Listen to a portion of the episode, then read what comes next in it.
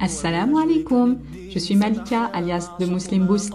Bienvenue sur Islam et Business, le podcast qui t'aide à développer ton business tout en restant aligné avec les préceptes de notre belle religion pour une double réussite, inshallah, ici-bas et dans l'au-delà.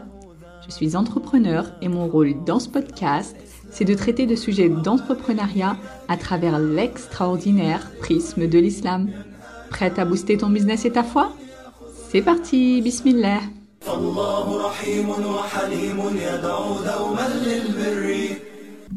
dans cet épisode, tu vas découvrir comment tu peux faire en sorte qu'Allah te préserve, que ce soit dans ton business ou dans ta vie en général.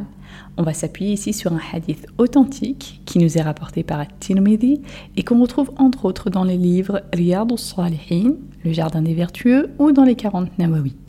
Ce hadith nous relate des paroles que le prophète wassalam, a dites à Abdullah ibn Abbas anhu, alors qu'il était encore petit. Ce sont donc des mots qu'il a adressés à un enfant, mais les conseils ou les recommandations qui s'y trouvent sont valables pour tout le monde et en particulier pour les adultes. Et bien sûr, elles sont valables aussi pour toi, ma sœur, qui m'écoute actuellement. Donc je t'invite à rester bien attentive parce que si tu appliques les conseils que le prophète wassalam, a donnés dans ce hadith, dans ton quotidien et en particulier dans ton business, tu verras une différence considérable, inshallah. Parce qu'on peut tirer de ce hadith énormément d'enseignements pour tous les domaines de ta vie, y compris dans ton business. Parce que la religion et tous ses enseignements, ce n'est pas quelque chose qui est fait juste pour rester dans les livres ou dans une analyse purement théorique. Non, pas du tout. Au contraire, tout ce qui est dans l'islam, c'est fait pour être appliqué. Et pas seulement à la mosquée, au pèlerinage, pendant le mois du ramadan ou dans les autres adorations pures, mais c'est fait pour être appliqué de façon concrète dans tous les aspects de ta vie. Non pas pour te contraindre, ni pour t'alourdir ou te priver de liberté, comme le prétendent certains, mais au contraire pour te libérer rapidement de tout ce qui pourrait te nuire. Parce qu'Allah, c'est lui qui a créé tous les êtres humains et c'est lui qui a créé l'univers tout entier. Donc c'est lui qui connaît leur fonctionnement mieux que quiconque et il a voulu, subhanahu wa ta'ala, de faciliter la tâche en te donnant directement les clés de la réussite pour t'éviter de perdre du temps dans des choses qui te seraient tôt ou tard néfastes. Donc les paroles d'Allah, du prophète ou les enseignements de l'islam de façon générale, ce n'est pas juste pour faire joli dans les livres, sur les murs, dans de beaux cadres ou sur les posts Insta ou ailleurs, mais c'est précisément pour les mettre en application dans nos vies de façon concrète. Donc Ibn Abbas anhu, nous raconte lui-même ce hadith. Il dit que le prophète wassalam, s'est adressé à lui en ces termes alors qu'il était tout jeune. Ya roulam inni u'allimuka kalimat. Ô jeune garçon, je vais t'apprendre quelques paroles. Donc il commence wassalam, par l'appeler avec un mot bienveillant, une caractéristique agréable. Il ne lui dit pas directement ce qu'il a à lui dire de but en blanc, comme ça, boum. Non, il prend soin de l'appeler, même s'il est déjà près de lui, et ça, ça met encore plus de bienveillance dans les paroles qu'il va prononcer. Ensuite, il continue à introduire ce qui va suivre en l'informant qu'il va lui apprendre quelques paroles. Et ça, ça permet d'attirer l'attention du petit garçon et de captiver sa concentration. Parce qu'un enfant qui entend un adulte s'adresser à lui en ces termes, il comprend instinctivement, après une telle introduction, que ce qui va suivre est important et que ça vaut vraiment le coup d'écouter et de retenir. Donc nous aussi, en tant que parents ou en tant qu'éducateurs, on peut utiliser cette technique avec nos enfants, nos enfants en général, hein, que ce soit nos propres enfants, nos neveux, nos nièces, nos élèves, etc., peu importe. Donc on peut utiliser cette technique surtout quand on veut apprendre à l'enfant quelque chose de très important, quelque chose qui est susceptible de changer sa vie ou en tout cas de changer sa vision. Donc quelque chose d'important dans la construction de son être. Et en tant qu'entrepreneur, tu peux aussi t'inspirer de ce comportement noble du prophète pour t'adresser à tes clients avec bienveillance et introduire délicatement les messages que tu veux leur transmettre. Ça rentre dans ce qu'on appelle aujourd'hui le customer care, mais c'est quelque chose qu'on retrouve déjà beaucoup dans la sunna du prophète. Donc il lui dit sallallahu alayhi wa sallam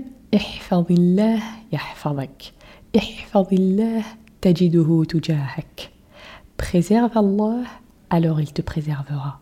Préserve Allah, alors tu le trouveras devant toi.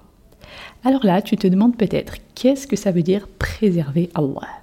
Tu sais bien ce que c'est quand Allah, lui, te préserve toi, mais toi, préserver Allah, qu'est-ce que ça peut bien vouloir dire et comment toi, tu peux préserver Allah? Eh bien, préserver Allah, ça veut dire tout simplement appliquer ses ordres et s'éloigner de ce qu'il a interdit. Donc, basiquement, appliquer sa religion. L'adorer comme lui nous l'a demandé, de la façon que lui a légiféré, et pas d'une façon que nous on invente ou qu'on estimerait plus adaptée ou autre. Donc c'est ça préserver Allah Et déjà ici, le simple fait qu'accomplir ces œuvres te permette d'accéder à un point où tu es considéré comme ayant préservé Allah, Déjà en soi, c'est un honneur qu'Allah donne à ses serviteurs. C'est une miséricorde et une délicatesse de sa part, parce qu'Allah n'a besoin de personne, ni de l'adoration de qui que ce soit. Et c'est nous qui avons besoin de lui, subhanah. Mais Allah se réjouit de son serviteur quand il fait le bien et il le préserve s'il préserve sa religion. Et ça, ça fait partie de l'utfillahi azzawajal, c'est-à-dire de sa bonté, de sa douceur envers ses serviteurs et de sa miséricorde subhanahu wa ta'ala. Donc si tu préserves Allah subhanahu wa ta'ala, il te préservera, que ce soit dans ta religion ou dans ton business ou dans toutes tes affaires de la vie d'ici-bas et de l'au-delà. Et préserve Allah, tu le trouveras devant toi. Ça veut dire qu'Allah sera avec toi. Il va s'occuper de toi, subhanahu wa ta'ala. Il va te protéger, te donner ce dont tu as besoin, etc. Donc le hadith continue et le prophète wassalam, lui dit وَإِذَا سَأَلْتَ فَاسْأَلِ اللَّهِ وَإِذَا اسْتَعَنْتَ فَاسْتَعِنْ بِاللَّهِ Si tu demandes, alors demande à Allah. Et si tu cherches l'assistance, alors cherche l'assistance auprès d'Allah. C'est-à-dire quand tu as besoin de quelque chose, demande en premier lieu à Allah et n'attends l'obtention de cette chose que de lui subhanahu wa ta'ala. Ça ne veut pas dire que tu n'as pas le droit du tout de demander des choses aux êtres humains, mais ce hadith vient te rappeler qu'il faut d'abord et au-delà de tout que tu demandes à Allah Azzawajal. Et par la suite, même si tu dois demander quelque chose à une créature, tu dois garder bien ancré dans ton esprit que cette personne n'a été qu'une cause, mais que celui qui donne, c'est bien Allah Jalla même chose quand tu as besoin d'assistance ou de protection. Ce hadith ne veut pas dire que tu n'as pas le droit de demander à X ou Y de t'aider ou de te protéger ou te rassurer ou autre, mais tu dois te souvenir qu'en vérité, X ou Y ne possède même pas la capacité réelle de s'aider ou de se protéger lui-même. Alors forcément encore moins pour toi. Ils peuvent être des causes, mais c'est Allah le protecteur suprême. Tu dois garder en tête que ce ne sont que des êtres humains et qu'il peut leur arriver de se lasser, d'être fatigués ou tout simplement de dormir. Par contre, Allah c'est lui le vivant, celui qui ne dort jamais, celui qui ne se fatigue jamais et celui qui ne se lasse jamais. Parce que oui, peut-être qu'une personne de ton entourage, quand tu lui demandes quelque chose, ou tu recherches son aide ou sa protection, soit parce que tu te sens mal, ou tu es en dépression, ou tu es triste, ou tu as peur ou autre, eh bien cette personne va te répondre une fois, deux fois, trois fois, dix fois ou plus, mais au bout d'un moment, peu importe l'amour qu'elle te porte, que ce soit ton mari, ta mère, ton père, ton enfant, au bout d'un moment, cette personne risque de se lasser ou encore de ne pas te comprendre ou tout simplement de dormir. Et à ce moment-là, tu vas te sentir seul. Par contre, Allah Azzawajal, lui, c'est le seul qui ne se lassera jamais de tes demandes et de ta recherche d'assistance ou de protection auprès de lui. Au contraire, il se réjouit, subhanahu wa ta'ala, à chaque fois que tu viens frapper à sa porte, même en plein cœur de la nuit.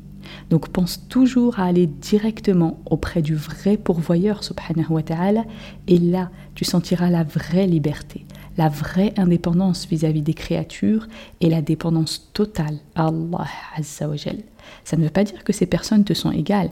Au contraire, tu les aimes et elles t'aiment profondément.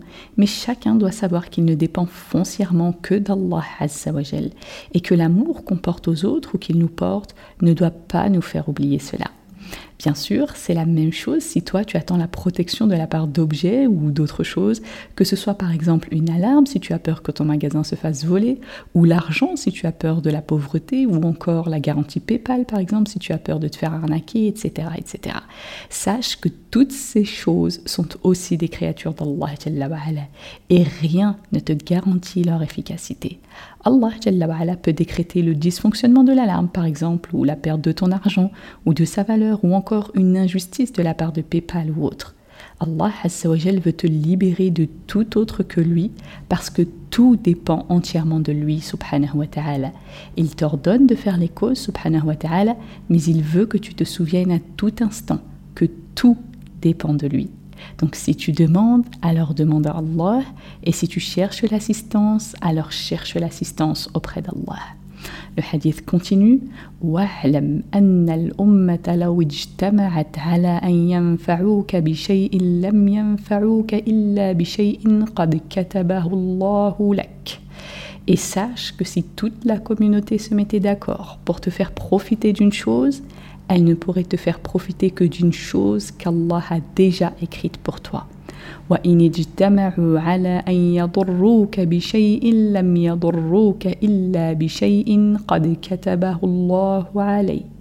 Et s'ils se mettaient d'accord pour te nuire, ils ne pourraient te nuire qu'avec une chose qu'Allah a déjà écrite à ton encontre. Ici, le prophète fait référence au destin. Il insiste par deux fois, c'est-à-dire dans les deux sens, pour le bien et pour le mal, pour que tu n'oublies jamais que les gens ne sont que des causes et que tout ce qui t'arrive ne dépend pas d'eux. Même si le monde entier voulait te faire quelque chose, que ce soit du bien ou du mal, il ne pourrait rien te faire qu'Allah n'ait pas décrété. Et ça, ça te donne le courage et la capacité de te passer de tout autre qu'Allah et de te diriger exclusivement vers le généreux par excellence au lieu d'attendre profondément de la part des gens.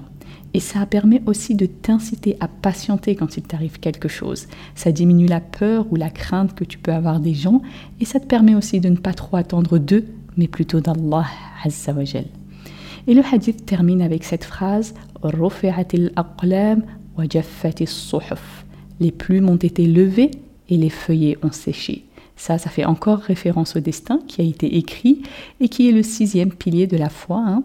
Donc en islam, les six piliers de la foi, c'est croire en Allah, en ses anges, en ses livres, en ses messagers, au jour dernier. Et donc le sixième pilier, c'est de croire au destin, qu'il soit bon ou mauvais.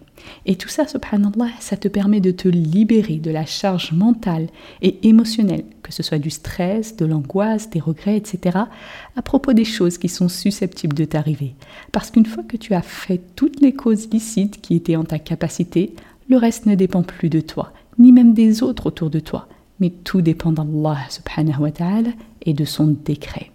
On en revient finalement toujours à cette notion de tawakkul, de confiance en Allah, et ce n'est pas pour rien que certains savants la considèrent comme étant la moitié de la religion. Et j'insiste ici, ma sœur, sur le fait que tu es responsable du niveau de tawakkul que tu as. C'est toi qui décides de faire les actions pour le renforcer ou pas. Et si tu veux savoir comment faire pour augmenter ta confiance en Allah, pour renforcer concrètement ton tawakkul, eh bien tu peux aller récupérer ton guide sur themuslimboost.com slash voilà pour cet épisode, j'espère qu'il t'a plu. Si c'est le cas, je te serais vraiment reconnaissante de prendre quelques secondes pour laisser une belle évaluation sur ta plateforme d'écoute. Ça aide le podcast à avoir plus de visibilité pour que d'autres le découvrent. Et comme dit le prophète alayhi salatu wassalam, Man ala khayrin falahu mithlu ajri Celui qui montre un bien a la même récompense que celui qui l'a fait.